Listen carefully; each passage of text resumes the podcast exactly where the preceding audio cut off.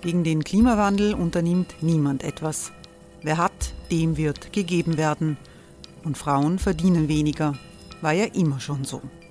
Man ärgert sich und macht weiter. Was aber, wenn nicht? Wir haben eine Idee. Die Falter Arena macht die Bühne frei für Menschen und Projekte, die das Land verändern. Mein Name ist Eva Konzett. Ich leite das Politikressort im Falter. Und am Sonntag, den 26. Mai, veranstalten wir im Wiener Stadtsaal die nächste Falter Arena. Mit dabei unter anderem der ehemalige Politiker und Neosänger Matthias Strolz, Theresa Imre von Markter, Sonja Jöchtel von Love Politics oder Kari Ochsner von Ochsner Wärmepumpen. Machen statt jammern. Wir schauen uns an, wie das funktionieren kann.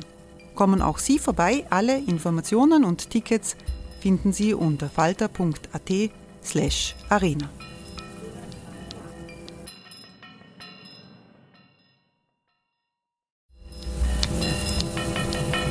Falter-Podcasts werden durch Werbung unterstützt.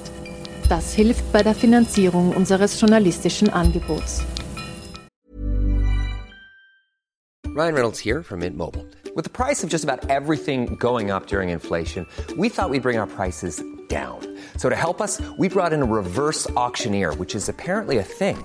Mint Mobile unlimited premium wireless. Have to get 30, 30, bit to get 30, bit to get 20, 20, 20, bit to get 20, 20, bit to get 15, 15, 15, 15 just 15 bucks a month. So, Give it a try at mintmobile.com/switch. slash $45 upfront for three months plus taxes and fees. Promo rate for new customers for limited time. Unlimited more than 40 gigabytes per month. Slows. Full terms at mintmobile.com.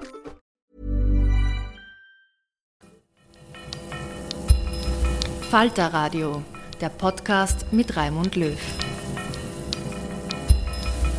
Sehr herzlich willkommen im Falterradio. Ottmar Karas ist Vizepräsident des Europäischen Parlaments und er ist eine gewichtige Stimme in der Europäischen Volkspartei, dem Zusammenschluss christdemokratischer Parteien in Europa. In seiner eigenen Partei, in der ÖVP, hat der Europapolitiker keinen leichten Stand. In der Flüchtlingspolitik sieht er viele Dinge anders als die ÖVP-Führung, auch in, im Umgang mit der autoritären nationalistischen Fidesz-Partei äh, in Ungarn äh, hatte Karas äh, seine eigene Politik verfolgt. Wie es dazu gekommen ist, ein gewichtiger Europapolitiker der ÖVP, der gegenüber Sebastian Kurz Unabhängigkeit und Selbstständigkeit demonstrieren kann, wie man so lebt als ÖVP-Dissident zwischen Wien, Brüssel und Straßburg. Das wollen wir in diesem Falter Sommergespräch äh, ergründen. Schönen guten Tag, Herr Karas. Schönen guten Tag, danke für die Einladung. Diese Sendung kommt aus der Redaktion der Wiener Wochenzeitung Falter. Wir sind online miteinander verbunden und mit mir äh, die Fragen stellt London-Korrespondentin Tessa Schischkowitz. Hallo Tessa. Ja, hallo allerseits. Äh, Herr Karas, Sie sind im Europaparlament in einer Schlüsselposition als äh, Vizepräsident in einer Situation, in der sich äh, das Europaparlament politisch neu gruppiert, eine neue Rechte entsteht rund um äh, Orban, den ungarischen Regierungschef, mit FPÖ, mit Le Pen und anderen rechtsextremen Organisationen. Äh, da wird viel Geld in diese Richtung fließen. Diese Fraktion wird größere Präsenz bekommen in den Ausschüssen und im Plenum. Aber das sind alles Parteien, die gegen die EU sind. Wie groß ist die Gefahr für den europäischen Parlamentarismus? Es ist eine Herausforderung für die liberale europäische Demokratie, wo der Parlamentarismus das Herzstück ist. Ich würde das nicht auf den Parlamentarismus äh, reduzieren. Äh, Worum es mir geht, ist, dass wir bewusst machen, alle diese Parteien gibt es. Sie sind nicht neu. Sie sind derzeit aufgesplittert auf mehrere Fraktionen. Aber sie machen in Summe nicht mehr als ein Drittel, maximal ein Drittel äh, bis 30 Prozent bis ein Drittel der Bürgerinnen und Bürger, der, der Stimmen, der Mandate aus. Es geht also darum, wie wir die Mitte, die Pro-Europäer, diejenigen, die die europäischen Grundwerte, das europäische Recht, die Zukunft Europas in den Mittelpunkt stellen, wie wir darauf reagieren ob wir die Mehrheit der Bürgerinnen und Bürger zu Beteiligten machen, sie mobilisieren für die Zukunft oder ob wir vor den Rändern in die Knie gehen. Äh, es liegt an uns, an der Mehrheit, es liegt an den Demokraten äh, und daher habe ich auch keine Angst. Bei mir ist es immer darum gegangen, in die Zukunft zu schauen, zu mobilisieren, zusammenzuhalten, äh, Brücken zu bauen und uns nicht an den Extremen zu orientieren. Ich meine, Herr Karas, es ist natürlich eine, eine, äh, eine einfache Sache, immer auf die Probleme in der EU hinzuweisen. Ein Punkt, wo die EU, gerade wie Sie sagen, einen großen Schritt gemacht hat, der auch Leute äh, ins Boot holen kann als Pro-Europäer, ist mit dem wirtschaftlichen Wiederaufbauplan der letztes Jahr beschlossen wurde und der jetzt umgesetzt werden soll. Haben Sie das Gefühl, dass das funktioniert oder verpasst die EU da jetzt den Moment, auch mal gute Nachrichten äh, zu verbreiten, indem es nicht schnell genug geht und nicht klar genug ist, dass es in sehr grüne Investitionen gehen soll, dass es allen Ländern helfen soll, den Mitgliedstaaten, auch jenen, die im Grunde genommen Schwierigkeiten haben, unsere demokratischen Institutionen ernst zu nehmen? Ich halte die Frage für ganz wichtig. Wir stehen alle in allen Mitgliedstaaten ja fast weltweit vor den gleichen Herausforderungen im letzten Jahr. Corona, Klima, Geld, Rechtsstaat, Demokratie, Zukunft.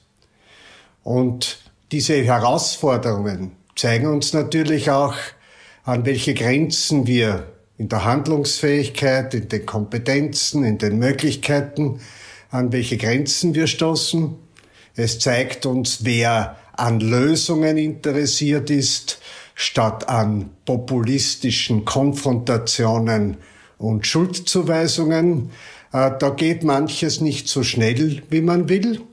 Aber das, was die Europäische Union geschafft hat, Sie haben es angesprochen, hätten wir uns vor einem Jahr nicht gedacht. 800 Milliarden Euro neues Geld am Kapitalmarkt aufgenommen, um in die Zukunft zu investieren.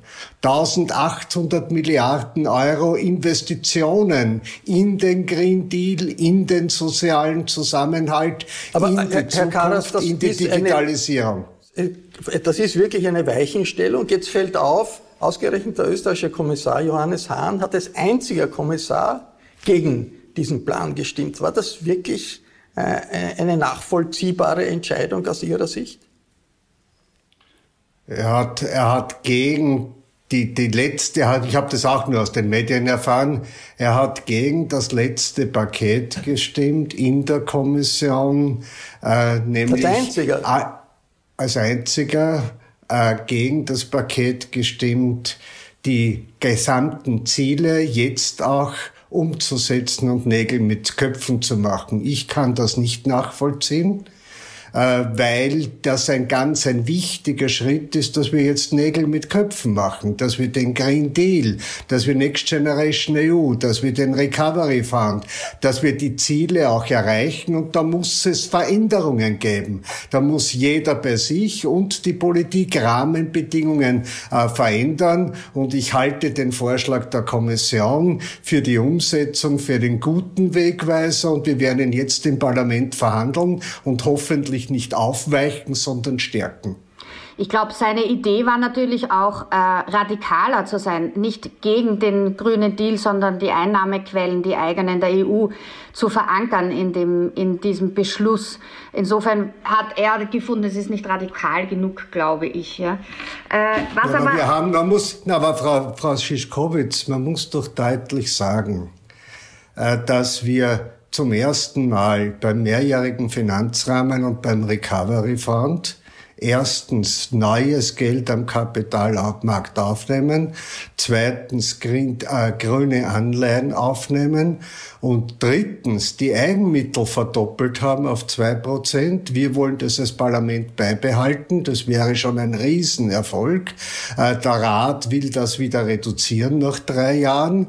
Und wir haben gerade bei G20 mit der, mit der Mindestunternehmensbesteuerung von 15 Prozent mit Eigenmitteln einen Schritt nach vorwärts gesetzt. Mir geht es einmal darum, dass das alles, was wir versprechen und ankündigen, endlich umsetzen. Äh, und das ist ja noch gar nicht alles umgesetzt. Wenn wir das umsetzen können, dann haben wir auch die finanziellen Rahmenbedingungen, wenn wir die Mittel der Mitgliedstaaten dazuzählen, um dieses, um diese Maßnahmen klimaneutral zu sein und bis 2030 um minus 55 Prozent den CO2-Ausstoß zu reduzieren, dann ist das möglich. Ja, das ja, ist natürlich auch, das sind auch die großen, wirklich großen Pakete gewesen des letzten Jahres, wo die EU gezeigt hat, dass sie trotz Pandemie auch agieren kann.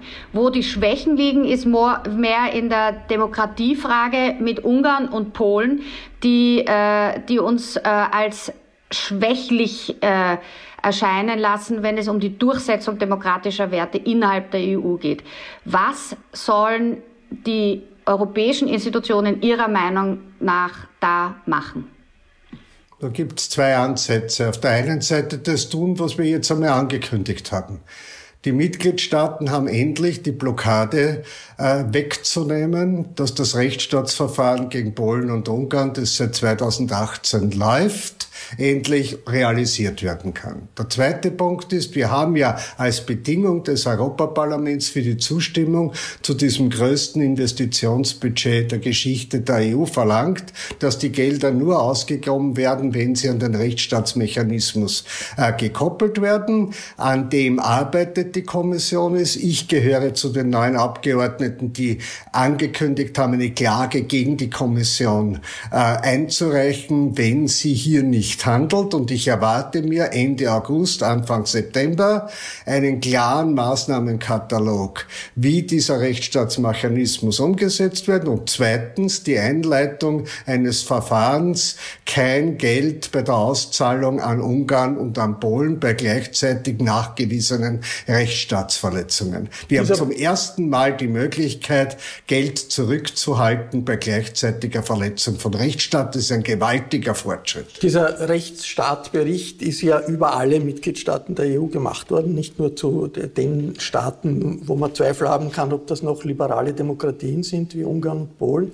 Und auch Österreich wird kritisiert, wird zwar allgemein ein positives Urteil gesprochen, aber es gibt auch auffällig Kritik, weil äh, die Kommission sagt, die politischen Angriffe der Regierungspartei ÖVP, ihrer Partei, auf die Justiz, wie sie in den letzten äh, Monaten passiert sind, sind problematisch. Müssten Ihre Parteikollegen diese Kritik nicht ernster nehmen, als Sie das tun? Bis jetzt haben Sie das einfach weggewischt. Also meine Haltung ist immer klar gewesen. Politische Verantwortung geht weit über das Einhalten von Gesetzen hinaus. Politische Verantwortung beginnt nicht mit Anklagen und endet nicht mit Verurteilungen. Parlamentarische Untersuchungsausschüsse sind kein Gericht, sondern setzen sich mit der politischen Verantwortung auseinander. Und ich hoffe, und erwarte mir auch, dass alle politischen Parteien, auch die Medien, von den Erfahrungen mit dem Untersuchungsausschuss Ibiza, mit den Erfahrungen der ESMS, mit den Erfahrungen der Kritik generell an der Justiz und dem Mangel an Gewaltentrennung in der politischen Debatte, dass sie ihre Lehren daraus ziehen und die richtigen Rückschlüsse formulieren. Dazu gibt der Bericht des Untersuchungsausschusses eine Chance. Dazu gibt das Volksbe Antikorruptionsvolksbegehren eine Chance, das ich natürlich auch unter unterschrieben habe. Und an diesem Prozess nehme ich teil. Wie können wir statt Schuldzuweisen und Gewaltentrennung aushöhlen, die parlamentarische liberale Demokratie auch in unserem Land stärken? Und das braucht überall mehr Bürgerbeteiligung, mehr politische Debatte aber, aber und weniger Parteipolitik. Es ist schon auch so, dass sogar der Bundespräsident gesagt hat, dass er nicht verstehen kann, warum der Finanzminister die Daten erst zu spät geliefert hat. Verstehen Sie das ganz konkret? Bin mit dem Herrn Bundespräsidenten und seinem Vorgänger in einem intensiven Austausch, auch in dieser Frage der politischen, äh, der, der politischen Verantwortung und den Lehren für die Demokratie. Ich verstehe überhaupt nicht, dass man äh, Verfassungsgerichtshofsurteile und Entscheide zweifelt daran, wie man sie umzusetzen hat. Denn es gibt nur ein Umsetzen oder ein Nicht-Umsetzen. Das hat ja auch zu Debatten geführt, zu Recht zu Debatten geführt, aber nicht nur dieser Zwischenfall. Äh, und daher müssen Rückschlüsse daraus gezogen werden im Verfahren, in der Handlungsfähigkeit, im Verhalten und im Respekt vor der Unabhängigkeit der Justiz. Äh, ist es eigentlich normal in der Europäischen Union, dass ein Regierungschef, der äh, gegen den ermittelt wird, äh, gegen den ein Verfahren äh, begonnen wurde, dann schießt gegen die Staatsanwaltschaft, die dieses Verfahren startet? Ist das normal in der EU? Ich habe vor wenigen Tagen einen Gesprächspartner bei mir gehabt, mit dem ich genau diese Fragen diskutiert habe. Justiz, Politik, Verantwortung. Leider sehen wir in vielen Mitgliedstaaten, das soll jetzt gar keine Ausrede sein, aber der Mechanismus, obwohl ich Österreich hier mit diesen Ländern wirklich nicht vergleiche, das geschieht auch in diesem Bericht nicht. Wir müssen sensibel sein für den Mechanismus. Es ist immer die Frage Justiz, es ist immer die Frage Medien, es ist immer die Frage Schuldzuweisung, es ist immer die Frage Rolle der Parlamente in dieser Auseinandersetzung. Und es ist immer die Frage Parteipolitisierung, Ideologisierung, Personalisierung oder staatspolitische Verantwortung. In diesem Spannungsverhältnis spielt sich von Polen, Ungarn, äh, äh, Bulgarien, Rumänien, äh, der Slowakei, Amerika, äh, in, aber auch in Russland spielen sich derzeit die politischen Auseinandersetzungen ab. Und daher sind diese Fragen für mich auch wirklich eine Nagelprobe, wie wir zur liberalen Demokratie und zur Gewaltentrennung stehen. Ja gut, aber äh, das ist ja. natürlich jetzt Polen und Ungarn und auch einige andere Länder, auch Slowenien jetzt äh, besonders hart.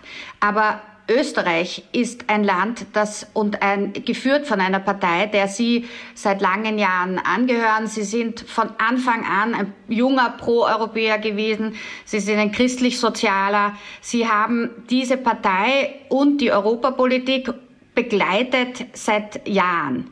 Finden Sie nicht, dass da was verloren gegangen ist, dass wir jetzt in, als, österreichische, als österreichischer Mitgliedstaat immer wieder unter der Regierung Kurz als die dastehen, die mehr sparen wollen, die weniger Integration wollen, die sich äh, mit, mit äh, verschiedenen Kräften auch verbinden, die eben genau diese liberale Demokratie auch in Frage stellen? Sie kennen mich. Und Sie wissen, dass ich seit dem Beginn meines politischen Lebens immer dafür Sorge oder mir selbst vorgenommen habe, nicht die Sprechpuppe anderer zu sein, sondern mich jeden Tag oder jeden Tag in den Spiegel schauen zu können für das, was ich tue. Und seit der Anti-AKW-Bewegung, seit der Friedensbewegung, seit Heimburg, seit der Privilegiendebatte, seit der Debatte um Europa, seit der Rolle des Europäischen Parlaments in der europäischen Demokratie habe ich immer eine klare Haltung. Auf der einmal hat man Rückenwind, einmal hat man teilweise Gegenwind. Entscheidend ist, dass man seine eigene Position nicht abhängig macht von Wahlergebnissen und Meinungsumfragen, sondern dass man dafür kämpft und Mehrheiten dafür findet und dass man sich der politischen Auseinandersetzung stellt und das tue ich in Europa, innerhalb meiner Partei und innerhalb Österreichs. Wir haben derzeit eine sehr sensible äh, Situation und daher halte ich auch die soziale Frage, die Fragen der Spaltungen in unserer Gesellschaft, die Frage der Demokratie, Demokratie, für die entscheidenden Zukunftsfragen dieses Kontinents. Und daher halte ich auch den öffentlichen Diskurs für wichtig. Und man darf vor der Parteipolitisierung und Ideologisierung äh, und den Schuldzuweisungen sich nicht ablenken lassen, um welche Grundsatzfragen und großen Fragen es geht. Ich nehme an dieser Debatte teil. Aber wenn wir immer nur selbst äh, die die Kritik in den Mittelpunkt stellen, verlieren die Menschen auch in den, das Vertrauen, wohin es gehen muss, was geändert werden muss und man kann die Mehrheiten nicht mobilisieren, die wir dringend benötigen. Herr, Herr Karas, noch sozusagen ganz kurz noch zur, zur in, in, der Innenpolitik zu bleiben. Es äh, kann ja sein, dass es zu einer Anklage gegen den Bundeskanzler kommt. Bei einer Anklage kann es immer sein, dass es zu einer Verurteilung kommt. Äh, aus Ihrer Sicht, aus europäischer Sicht, kann ein Bundeskanzler, der vor Gericht steht oder dann auch vielleicht verurteilt wird, noch äh, wirkungsvoll agieren? Kann er dann noch Bundeskanzler bleiben? Ich weiß, dass Sie das immer darauf reduzieren wollen. Ich verstehe das auch.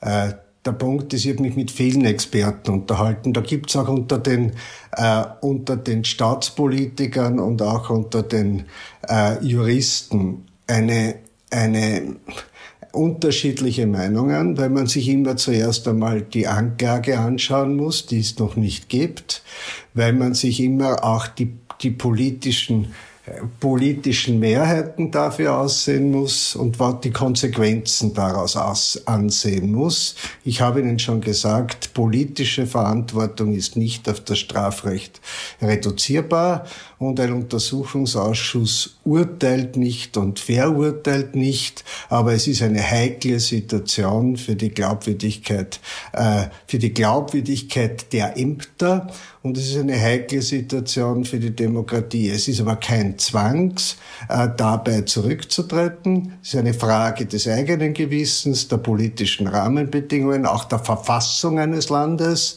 Äh, hier ist der Herr Bundespräsident in einem hohen Ausmaß mitgefordert, mit dem Bundeskanzler nachher einen Weg zu finden, wie man mit der Situation äh, umgeht.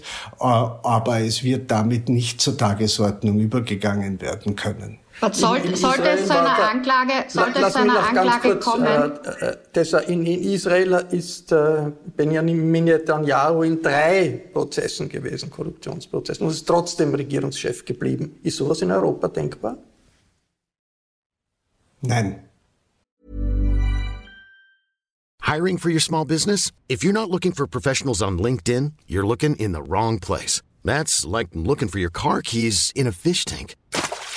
LinkedIn helps you hire professionals you can't find anywhere else, even those who aren't actively searching for a new job but might be open to the perfect role. In a given month, over 70% of LinkedIn users don't even visit other leading job sites. So start looking in the right place. With LinkedIn, you can hire professionals like a professional. Post your free job on linkedin.com slash achieve today. Wenn's, wenn der, der Bundeskanzler Kurz Sie anrufen würde, falls es zu einer Anklage kommt und Sie um Rat fragt, was würden Sie ihm denn dann sagen?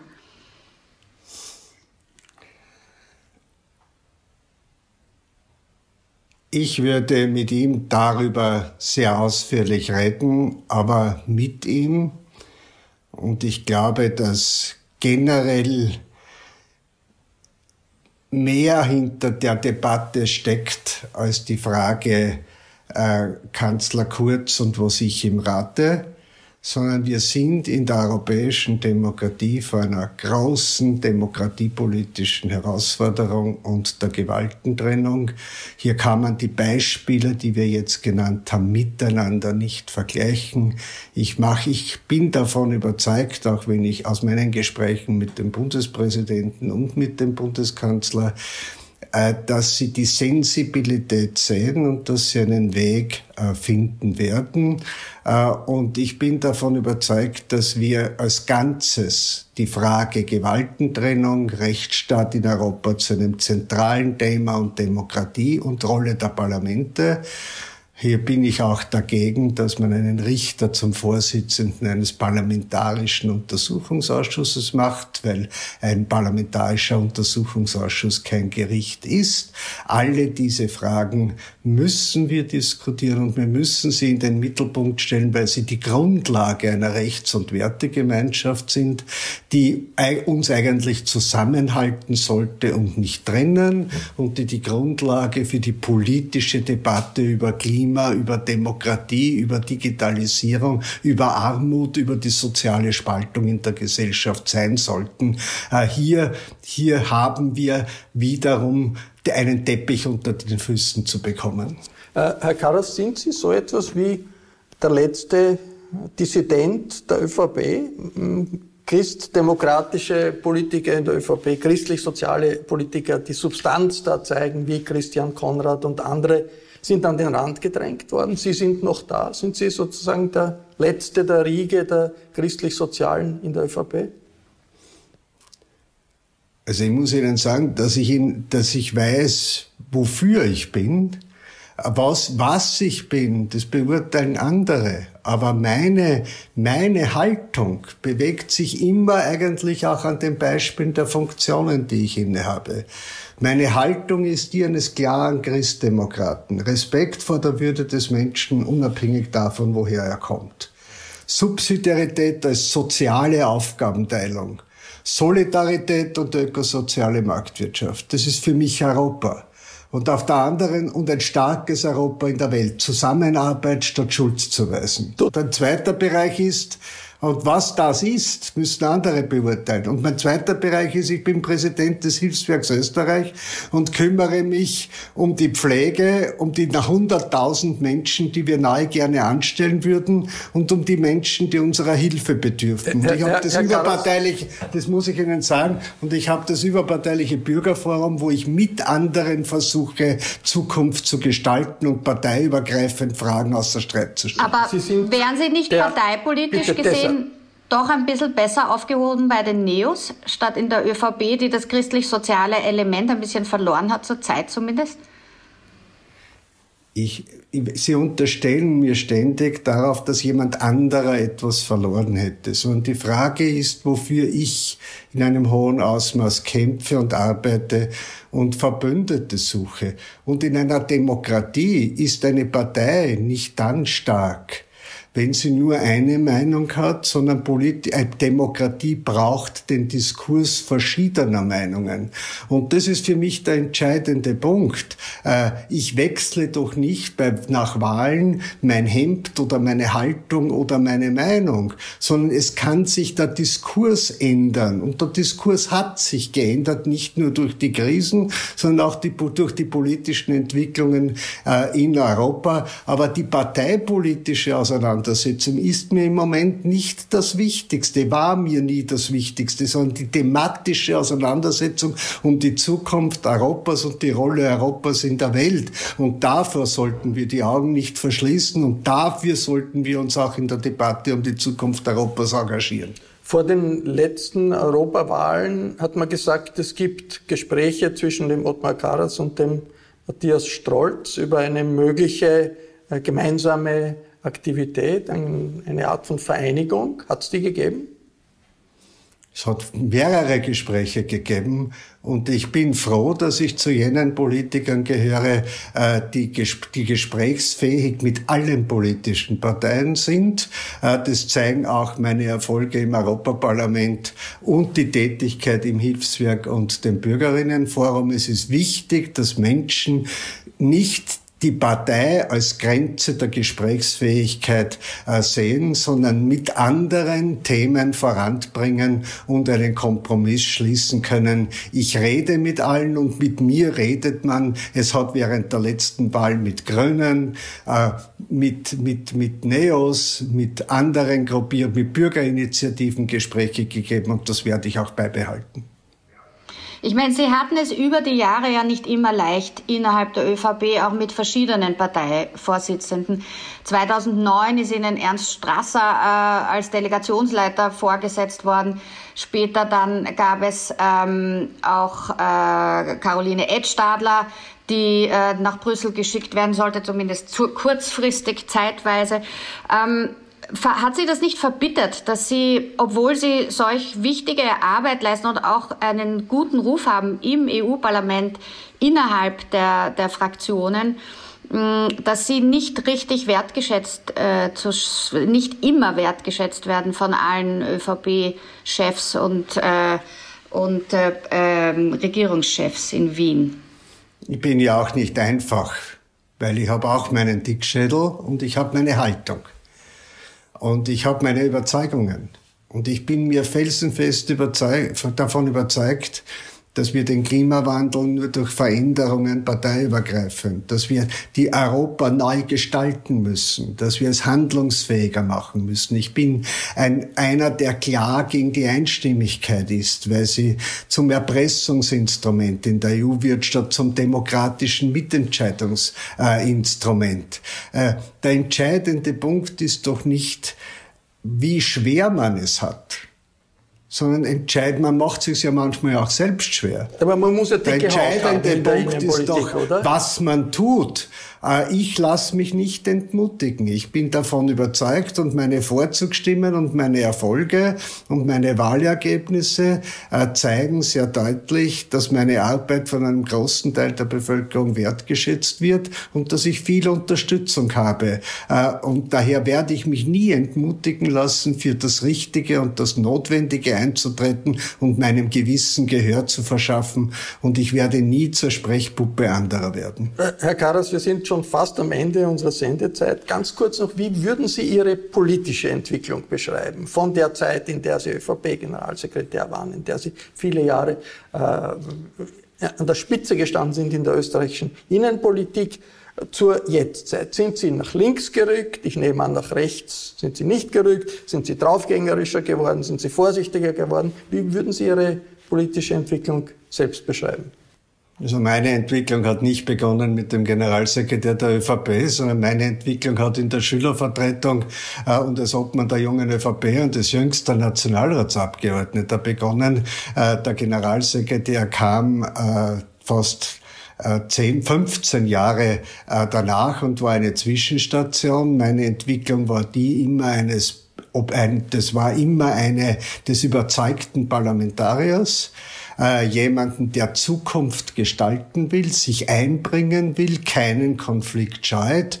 Und die Konfliktscheue im Inhalt, die ist noch stärker reduziert worden in den letzten Jahren. Das heißt, Sie sind draufgängerischer, draufgängerischer geworden ein bisschen. Kann man Bitte? das so sagen? Sie sind draufgängerischer geworden. Kann man das so sagen? Ich bin vielleicht ein bisschen mutiger geworden, aber ich bin in meiner Haltung nicht verändert und ich bin immer überzeugter geworden, dass, es, dass ich eine Rolle habe, dass, ich, es ist, dass es wichtig ist, dass sich Menschen mit ihren Überzeugungen zu Wort melden, äh, dass sie öffentlich auftreten und anderen Mut machen und sich nicht auf parteipolitische und persönliche Interessen reduzieren. Aber sagen Sie, Karas, Herr Karas, herzlichen Dank. Das war ein Falter-Sommergespräch mit dem Vizepräsidenten des Europäischen Parlaments, Ottmar Karas. Äh, Herr Karas, ich bedanke mich sehr herzlich für Ihre Zeit. Tessa, danke fürs Mitmachen, danke für Ihr Interesse. Ich darf mich verabschieden. Bis zur nächsten Sendung.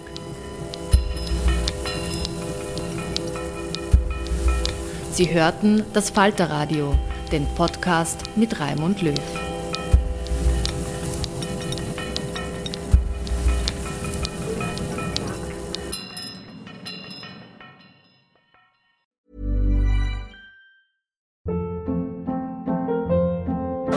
Hold up. What was that? Boring. No flavor. That was as bad as those leftovers you ate all week. Kiki Palmer here, and it's time to say hello to something fresh and guilt-free. Hello Fresh. Jazz up dinner with pecan-crusted chicken or garlic butter shrimp scampi. Now that's music to my mouth. Hello Fresh. Let's get this dinner party started. Discover all the delicious possibilities at hellofresh.com. Even when we're on a budget, we still deserve nice things. Quince is a place to scoop up stunning high-end goods for 50 to 80% less than similar brands. They have buttery soft cashmere sweaters starting at $50, luxurious Italian leather bags, and so much more. Plus, Quince only works with factories that use safe, ethical, and responsible manufacturing. Get the high-end goods you'll love without the high price tag with Quince. Go to quince.com slash style for free shipping and 365-day returns.